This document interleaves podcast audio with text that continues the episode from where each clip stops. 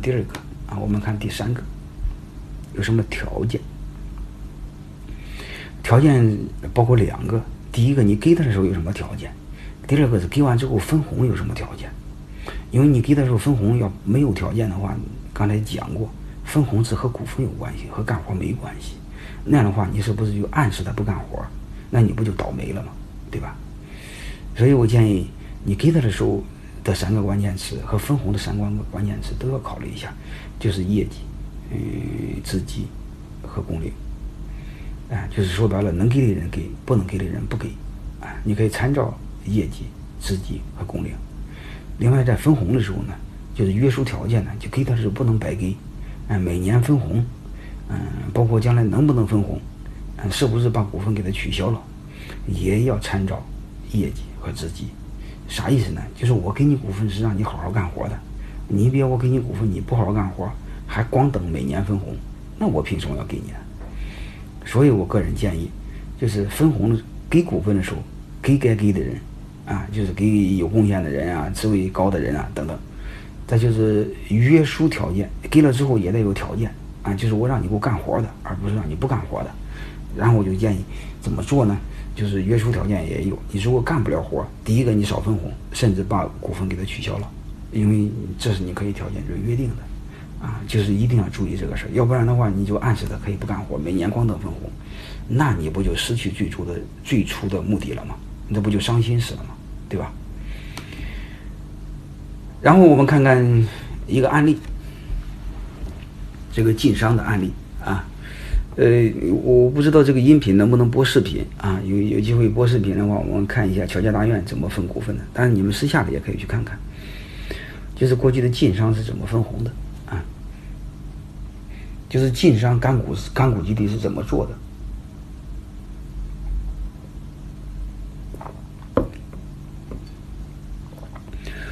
晋商在中国应该是都很出名吧，每个人都不陌生啊！而且近五百年的中国的经济中心在山西啊，它主要的原因是晋商用的深股制。嗯，其实过去的深股就和我今天讲的干股基本差不多啊，细节我也就不追究了，你就理解为。晋商的深股制就是现在的干股制，只享有分红权，而且过去呢还比较仁义，嗯，出钱的人呢，就是出银子的人呢，嗯，占银股啊，就是做东家，啊，嗯没有银子怎么办呢？你就把身子对上，啊，出嗯出力的人呢就把身子对上，嗯，占身股，啊，通常是掌柜的，所以这时候你会发现过去显得很平和，啊，就有钱的人你就占银股，没钱的人呢你就把身子对上占身股。啊，就这么个逻辑。而且那个这段视频，嗯，由于音频，大家我们和今天和大家音频交流就没法做视频。我们简单的回忆一下乔家大院做股权激励的条件啊。通常的逻辑就是给那小伙计股份制，学徒四年出师啊，就可以有一厘的深股啊，一厘的深股就是一厘的干股。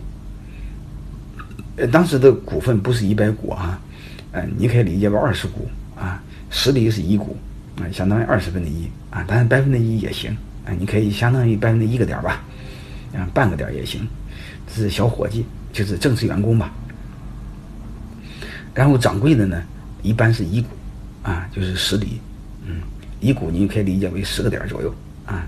小掌柜呢，五五厘就五个点左右，啊，而且每个账期调整一次，嗯，每个过去的账期呢是四年一个账期。每个账期调整一次，啥意思呢？就是你干得好的话，我把你的股数增加；干不好的话，把股数减少。你会发现，晋商这几个，你会发现，他就和我讲的几个关键词就对应。给谁？啊，给转正的员工。嗯，另外是小掌柜，还有大掌柜，学徒是不给的。他的学徒时间长是四年，我们的学徒也就是试用期也就半个月、一个月，对吧？啊，他是给谁是有标准的，啊。同时给多少也都有，差不多吧。然后再就是约束条件也有，啊，就是干得好的话多给，干得不好的话就少给，啊，所以他就和我讲的这几个关键要素是一致的，啊，大概就这么个意思吧。就是股权干股激励的四个关键四四个要嗯要素的四个关键词，啊，就是给谁，给多少，嗯，什么条件，啊，怎么分红。啊怎么分红？我一会儿再重点再解释一下啊。就是怎么分红呢？就刚才说的，一定要和业绩挂钩。就是干的活多的话多给，干的少的话少给，如果再少就不给。我们可以做约定嘛啊。如果你考核必须得七十分，低于七十分就是干股的分红权视为放弃，就不再给啊。超过七十分按比例分啊，就是你比如你给你五个点，如果考核得了七十分就乘以零点七，得了八十分再乘以零点八，这就意味着干的多就多得多。